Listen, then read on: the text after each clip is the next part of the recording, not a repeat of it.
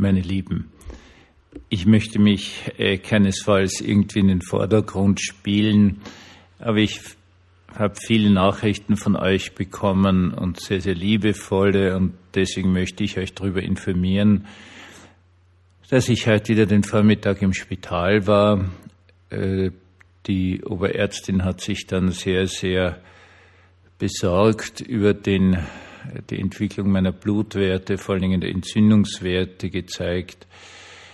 Offenkundig gibt es neben der Lungenentzündung, die jetzt wahrscheinlich schon ausgestanden sein dürfte, mindestens einen weiteren großen Entzündungsherd in meinem Körper.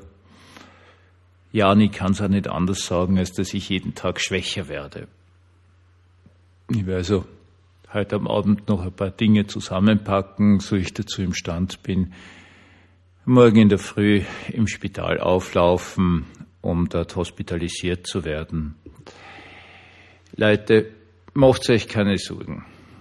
Äh, Im schlimmsten Fall, wo gehe ich denn anders hin als in meine wirkliche Heimat?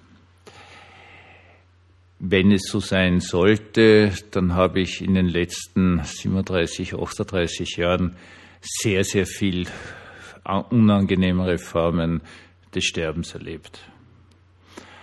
Ich würde einfach nur von Tag zu Tag schwächer werden, mehr schlafen und mich sozusagen in dieser Welt auflösen.